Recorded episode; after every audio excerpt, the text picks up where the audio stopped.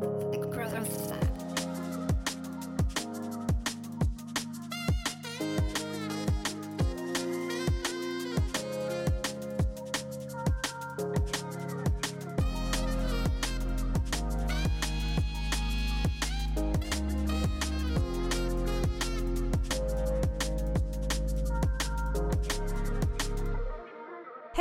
herzlich willkommen zur 49. Episode von The Growth Lab, deinem Podcast zum Thema Training, Ernährung und Mindset. Ich freue mich, dass du auch zu dieser Podcast-Episode wieder eingeschaltet hast und ich habe gerade ausgesprochen, 49. Podcast-Episode und dachte mir, wow, wow, wir sind schon so, so lange gemeinsam da. In dieser Episode bin ich das erste Mal ein bisschen ähm, halstechnisch angeschlagen. Ähm, zu unserem halben fast halben Hunderter. Ja, irgendwie so. Naja, ähm, es wäre fast die 50. Podcast-Episode. Ähm, das erste Mal mit ein bisschen Halskratzen. Ich hoffe, dass man mich trotzdem gut verstehen kann und ähm, dass ihr trotzdem ähm, so viel wie möglich aus dieser Podcast-Episode mitnehmen könnt, weil ich versuche meine Podcast-Episoden und meinen Instagram-Content immer so Pi mal Daumen ein bisschen zusammenzumatchen finde das irgendwie ein bisschen stimmig, wenn ihr so ungefähr, wenn ihr mich verfolgt auf den verschiedenen Plattformen, da ein bisschen was mitbekommt, was ich auf der einen ähm, Plattform geteilt habe und dann auf der anderen, dass das irgendwie so ein bisschen matcht. Ich finde das irgendwie ein bisschen stimmig und angenehm ähm, auch vielleicht für euch. Und ähm, in den letzten Wochen habe ich mich ähm, auf Instagram sehr intensiv mit der Thematik performanceorientierten Ernährungsmindset auseinandergesetzt. Das ist generell etwas, was sich immer viel durch meinen Content zieht, einfach weil mir das Thema wahnsinnig wichtig ist und so ein bisschen mein mein Fokus, ähm, worauf ich den Fokus lege und was ich als wahnsinnig wichtigen Punkt erachte. Ähm, und deshalb habe ich euch die Möglichkeit gegeben, dass ihr mir Fragen stellt zu dem Thema. Und genau das möchte ich eben in der heutigen Podcast-Episode mit euch gemeinsam machen. Ein bisschen über performanceorientiertes Ernährungsmindset sprechen, was es überhaupt ist, ähm, was das für mich bedeutet, weil ich habe das Gefühl, dass das für mich eine ganz eigene Definition hat und was performanceorientierte Ernährung ausmacht, was es zu beachten gilt, was da wichtig ist. Ähm, genau das schauen wir uns in der heutigen Podcast-Episode an. Ganz kurz vorweg, du, wenn du dem Podcast noch keine gute Bewertung auf Spotify und oder Apple Podcasts dagelassen hast, würde ich mich wahnsinnig freuen, wenn du das vielleicht noch nachholst. Einfach insofern, als dass deine gute Bewertung auf den verschiedenen ähm, Podcast-Plattformen Plattformen mir wahnsinnig viel weiterhilft, genauso wie wenn du die Podcast-Episode vielleicht auf Instagram teilst, in deiner Story oder mit jemandem, den du kennst und wo du denkst, oh, die Person könnte sich über diese Podcast-Episode freuen, ähm, weil das einfach die Welt für mich bedeutet, ähm, wenn ihr mich da supportet. Außerdem findet ihr meine Rabattcodes für TNT Supplements und für Eat Planted in der Podcast-Beschreibung. Bei TNT Supplements spart ihr 10% und bei Planted ganz 20% auf eure Einkäufe. Das heißt, ähm, wenn ihr mich supporten wollt, dann könnt ihr das auch auf diese Art und Weise tun. Um, und freue mich da, wie gesagt, sehr über euren Support von allen Seiten. And I'd say, without any further ado, let's dive straight into it. So, first of all, habe ich ja gesagt, dass ich mir mit euch performanceorientierte Ernährung anschauen möchte. Um, und da ist mal vielleicht die Frage, was ist performanceorientierte Ernährung überhaupt? Oder was ist meine Definition von performanceorientierter Ernährung? Performanceorientierte Ernährung ist nämlich jetzt nicht so, man sagt, boah, performanceorientierte Ernährung ist genau das. Da gibt es eine um, ganz strenge Definition dafür und das ist irgendwie etwas, was sich ErnährungswissenschaftlerInnen ähm, da definiert und angeschaut haben, sondern das ist etwas, was sich so ein bisschen in unserer Fitnessbubble etabliert hat, ähm, wie man Ernährung angehen kann. Wenn man jetzt zum Beispiel performanceorientierte Ernährung googelt, dann ähm, kommt da jetzt nicht wirklich ähm, irgendwas, irgendwas ähm, Arges mit einer Definition oder so, sondern was man primär sieht, ist, ähm, das fand ich gerade ein bisschen lustig, einmal Level Up Ernährungscoach, performanceorientierte Ernährung in CrossFit, How I Fuel, so ernährt sich Vincent Geiger. Ähm, und dann kommt eine Podcast-Episode von der Mood und eine Podcast-Episode von mir. Also ich will nicht sagen, das ist etwas, was man irgendwie erfunden hat oder so. Und kommt auch ein bisschen aus dem englischsprachigen Raum, wo sich besonders ähm, Dietitians mit dem Thema auseinandersetzen. Und das heißt dann nicht performanceorientierte Ernährung, sondern der englische Begriff davon. But never mind. Das heißt, ich wollte euch jetzt nur sagen, eine einzige Definition davon gibt es nicht. Es ist jetzt kein erfundenes Konzept oder so, ähm, sondern eben eine Ernährungsweise, wie wir optimal ähm, als Kraftsportler, Kraftsportlerinnen unsere Ernährung gestalten können. Ähm, aber ich habe eben meine eigene Definition davon. Performanceorientierte Ernährung bedeutet für mich nämlich nicht, dass wir unsere Ernährung optimal aufs Training auslegen, beziehungsweise das tut es, aber nicht nur das, weil performanceorientierte Ernährung bedeutet für mich, ähm, dass wir unsere Ernährungsweise so gestalten, dass wir im Training Vollgas geben können. Aber nicht nur das, sondern auch, dass es uns den ganzen Tag über gut geht und wir maximale Performance für uns abrufen können.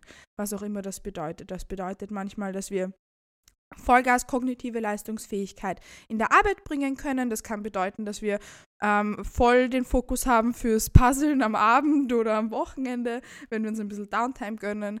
Ähm, und das kann aber auch bedeuten, dass wir, wenn wir krank sind, uns gut fühlen. Performanceorientierte Ernährung ist für mich etwas ganzheitliches bedeutet nicht, dass wir unsere Ernährung ausschließlich aufs Training ausrichten, sondern auf unser Wohlbefinden und auf unsere generelle Leistungsfähigkeit.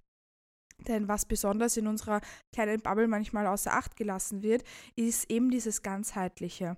Mir hat der Begriff ganzheitlich früher nie gefallen. Ich fand den immer komplett katastrophal, ähm, weil ich das irgendwie dann ein bisschen mit äh, anderen Nischen in Verbindung gebracht habe. Aber dafür kann, der, das, kann das Wort ja nichts, dass ich das negativ assoziiere. Ähm, habe aber jetzt irgendwie für mich herausgefunden, dass das doch so das, das beste Wording ist, wie ich das zusammenfassen kann. Denn ähm, ganzheitlich bedeutet, für mich, dass es um mehr geht als nur ums Training, auch wenn wir dann primär die positiven Auswirkungen von dem, was wir tun im Training merken. Das merke ich auch zum Beispiel mit meinen Athleten und Athletinnen im Coaching. Es geht nicht nur darum, dass wir unser Training optimieren und unsere Ernährung rund ums Training, sondern es geht darum, dass wir unseren Schlaf optimieren, unsere Verdauung, unser Stressmanagement etc. pp. You name it. Damit wir im Training Vollgas geben können. Und das geht irgendwie so, greift so Hand in Hand. Ich stelle mir dann immer so ein kleines Wollknäuel vor, wo man gar nicht weiß, wo, der, wo das Schnürdel eigentlich ist und wo das hingeht und wo ist der Anfang und wo ist das Ende, weil wir das nicht wissen müssen, es wurscht ist. Weil wir alles optimieren wollen, um alles zu optimieren. Und es ist egal, ob wir dann die positiven Auswirkungen an unserem Schlaf merken, wenn uns das wichtig ist, ob wir merken, boah, meine Periode ist regelmäßig, ich habe weniger Periodenschmerzen oder dass wir merken, wir können im Training Vollgas geben ähm, und erzielen da Bestleistungen. Oder wir merken einfach, dass ich dass plötzlich kein Mittagstief mehr da ist, wir weniger Food Focus haben oder sonstiges. Das heißt, das ist etwas ganzheitliches und ob wir jetzt das Ende vom Wollknäudelschnürdel sehen oder ob wir die Mitte finden oder das Ende, das ist wurscht, weil es ja eh ineinander vernetzt ist und jeder legt den Fokus da gerne auf etwas, was die Person eben, wo die Person den Fokus sehen möchte. Und genau das bedeutet für mich performanceorientierte Ernährung. Dass wir nicht nur das Ende sehen und nicht nur den Anfang und nicht nur die Mitte, sondern das ganze Wollknäudel. Das Wollknäudel ist halt irgendwie jetzt da. Ich finde Wollknäudel eh süß, aber klingt das irgendwie ein bisschen harsch, aber ihr wisst hoffentlich, was ich meine. Ähm, dass es da um mehr geht als nur ums Training. Weil wir oft vielleicht, wenn wir an performanceorientierte Ernährung denken, an Trainingsperformance denken, aber unser Körper kann mehr performen als nur im Training. Unser Körper performt nicht nur im Training, sondern auch im Alltag, in der Arbeit, beim Schlafen. Unser Körper performt immer. Dein Körper performt auch jetzt, wo du diese Podcast-Episode hörst. Mein Körper performt gerade, ähm, wo ich die Podcast-Episode aufnehme. Unser Körper performt immer. Und dafür müssen wir ihn immer optimal fühlen. Also wir müssen nicht, aber wir können, wenn wir wollen, dass es uns gut geht und dass wir das Zuhören des Podcasts ähm, gut managen können, dass wir unseren Schlaf gut managen können, dass ich das Aufnehmen der Podcast-Episode gut managen kann. Und das bedeutet für mich performanceorientierte Ernährung. Genau. Ich hoffe, dass ich das gut zusammengefasst habe, denn das ist meine Definition von performanceorientierter Ernährung.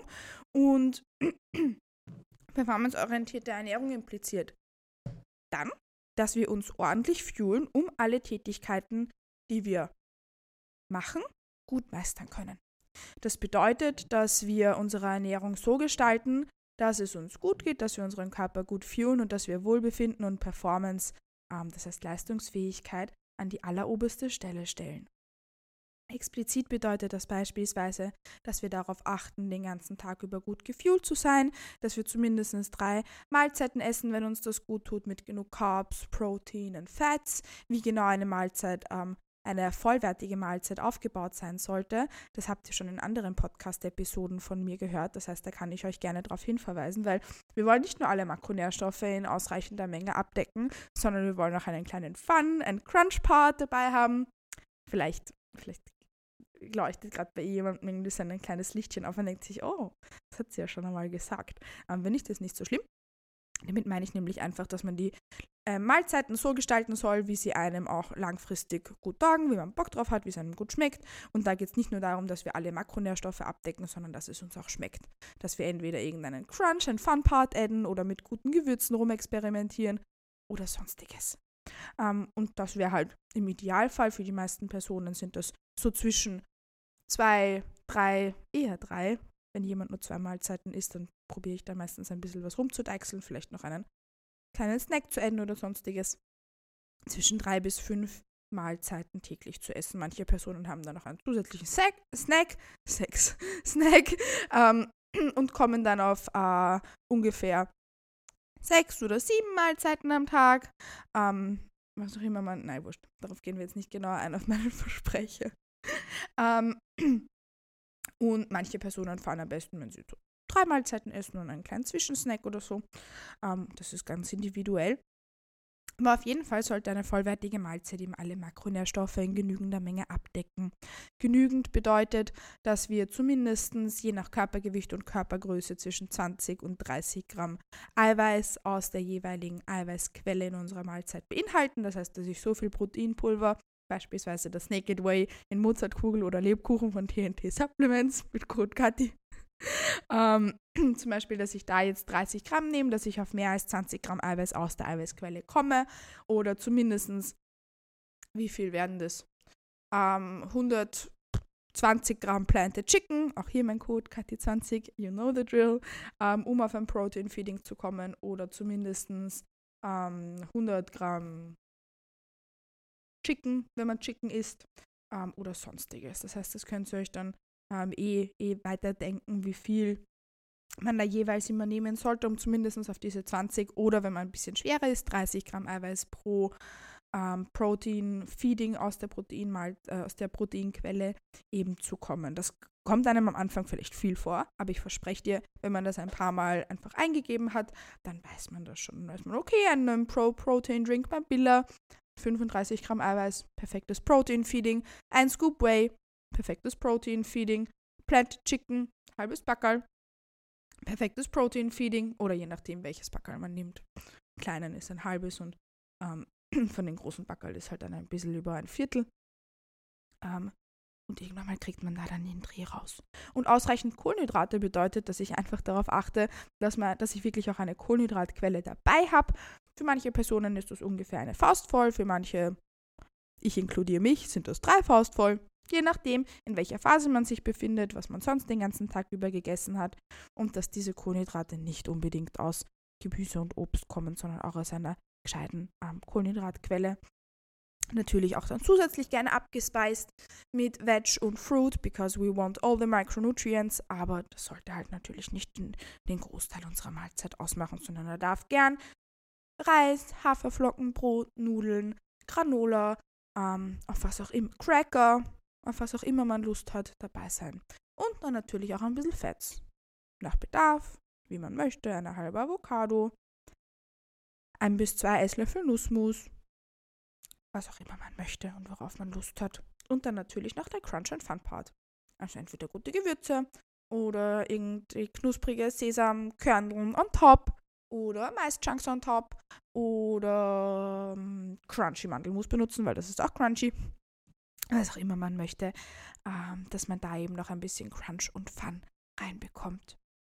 Ähm, das heißt, so sollte eine vollwertige Mahlzeit für performanceorientierte Ernährung ausschauen. Ähm, und wenn man eben diese drei Mahlzeiten am Tag konsumiert, mit im Optimalfall dann noch ein paar Zwischensnacks, eventuell zwei bis drei, wie auch immer man möchte.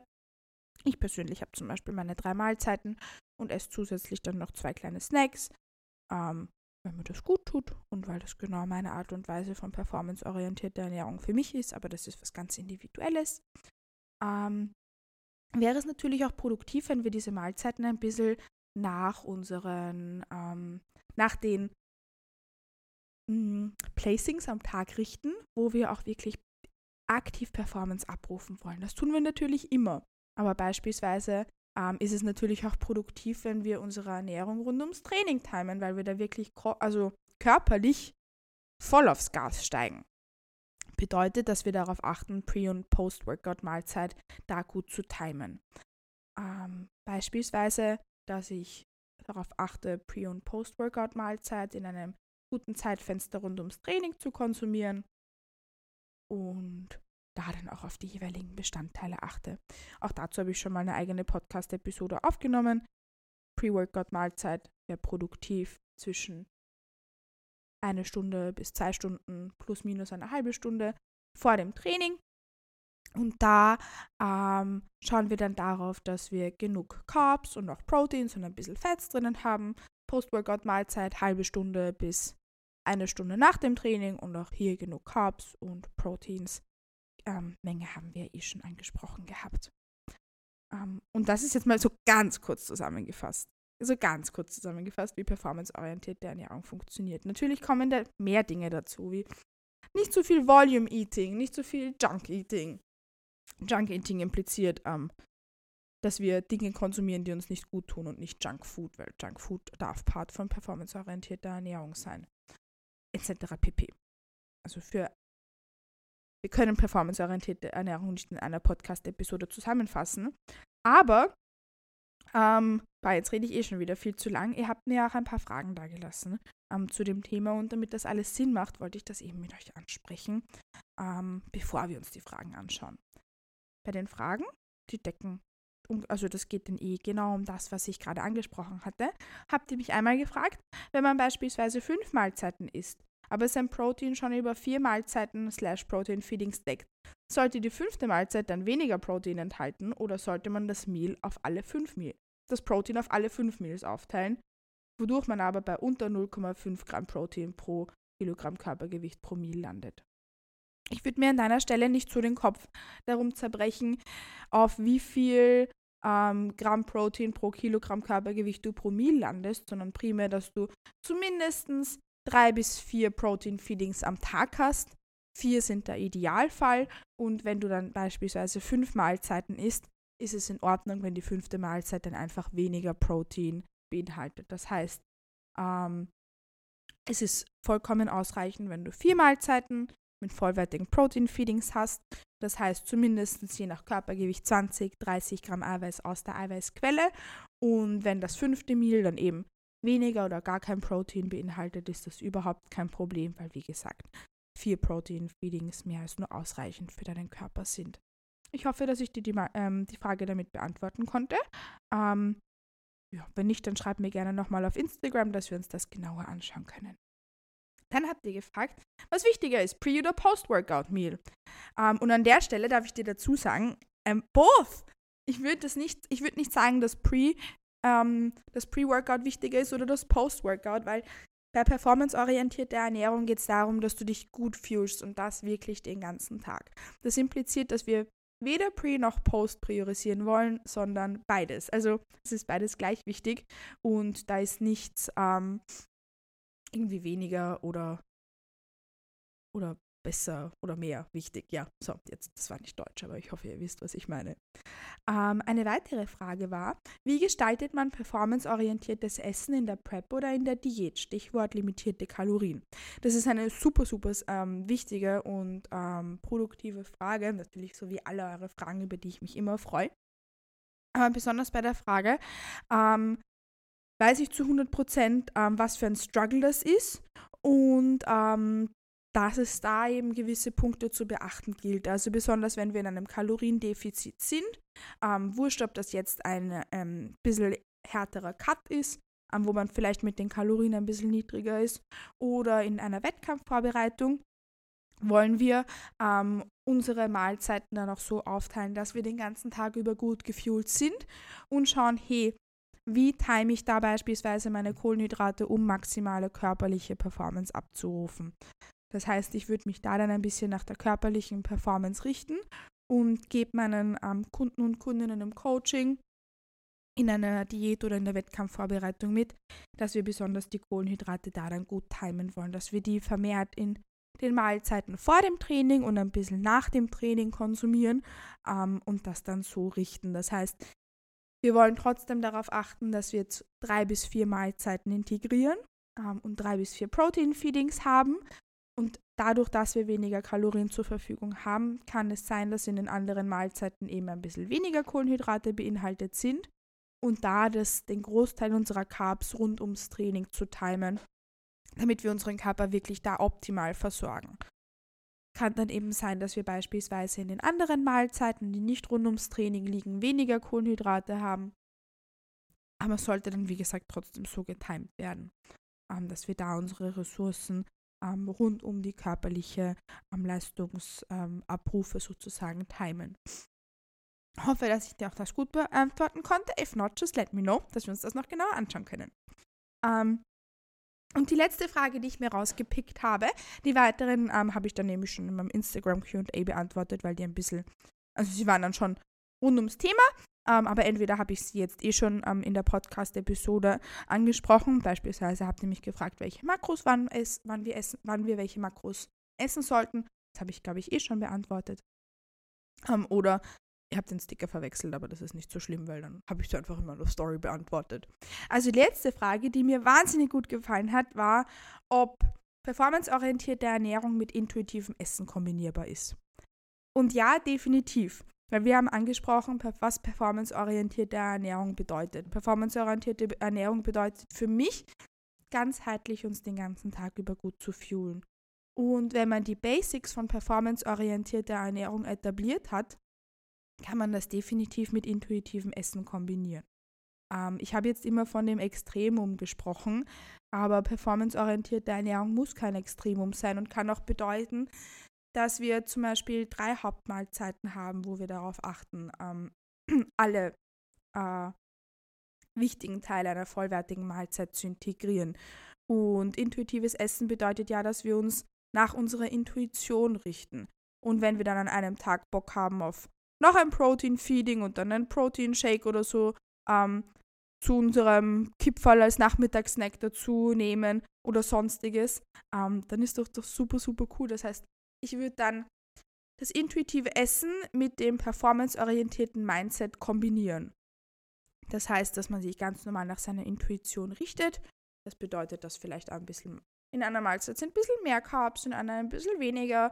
Dann isst man das Pre-Workout mal ein bisschen früher, dann ein bisschen später, Post-Workout Dito, dass man sich da nach seiner Intuition richtet und weiß, hey, es ist aber gut für mich, rund ums Training genug Kohlenhydrate zu konsumieren. Es tut mir gut, wenn ich ausreichend Protein ähm, in meinen Mahlzeiten dazu habe. Das heißt, dass man da das intuitive Essverhalten mit ein bisschen performanceorientierten Mindset knüpft. Ähm, Beispielsweise fragen mich auch oft Menschen in meinem Umfeld, die eigentlich so mit dem Tracken gar nichts am Hut haben, wie sie da ihre Ernährung perfekt gestalten können. Und da halte ich ganz, ganz viel davon, wenn ich ihnen einfach zum Beispiel mal zeige, in welcher Menge beispielsweise wir Planted Chicken essen können, um da ein gutes Protein-Feeding zu haben dass das nicht bedeutet, einen Esslöffel Planted Chicken zu haben oder einen Esslöffel Joghurt, sondern zeige, okay, so viel vom Joghurt oder so viel vom Planted Chicken wäre ausreichend für ein Protein Feeding.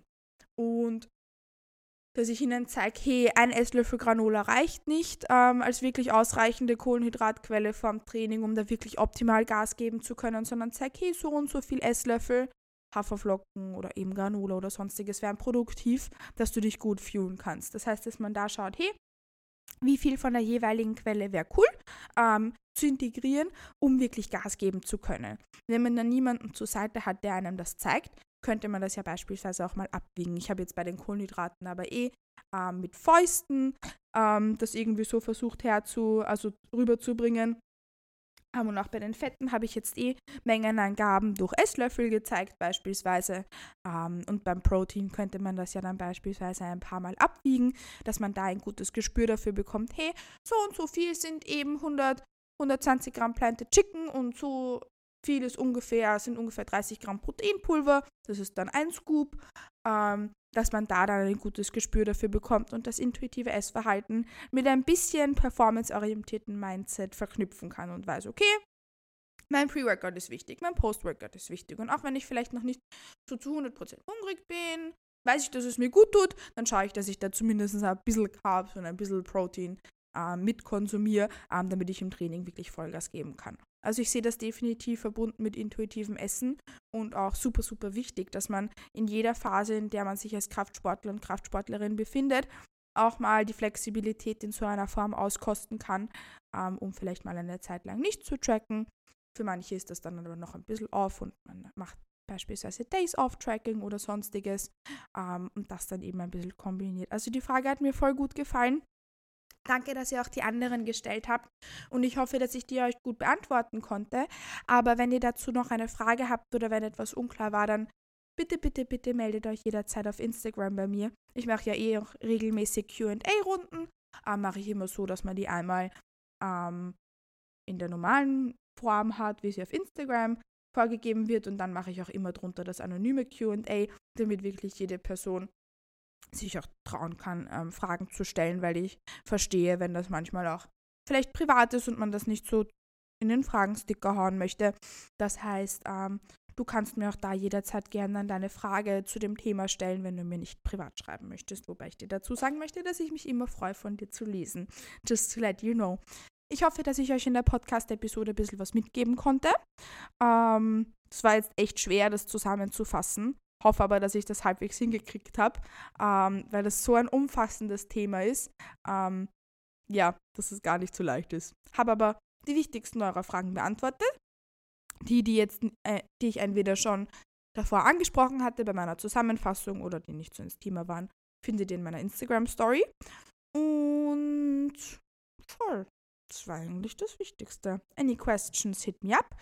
Auf Instagram findest du mich unter @katimatlik und rund um das Thema performanceorientierte Ernährung findet ihr bei mir auch ganz, ganz viel Content auf meinen diversen Social Media Plattformen, weil that, that's my jam. Jam wegen Marmelade, die wir auch in der Pre-Workout-Mahlzeit integrieren könnten. okay. Ich denke, das sollte jetzt das Ende der Podcast-Episode sein. Danke, dass du eingeschaltet hast. Danke, dass du dabei warst. Und ich freue mich auch schon, dich in die nächste Podcast-Episode von The Growth Lab wieder ganz, ganz bald mitzunehmen. Bis bald.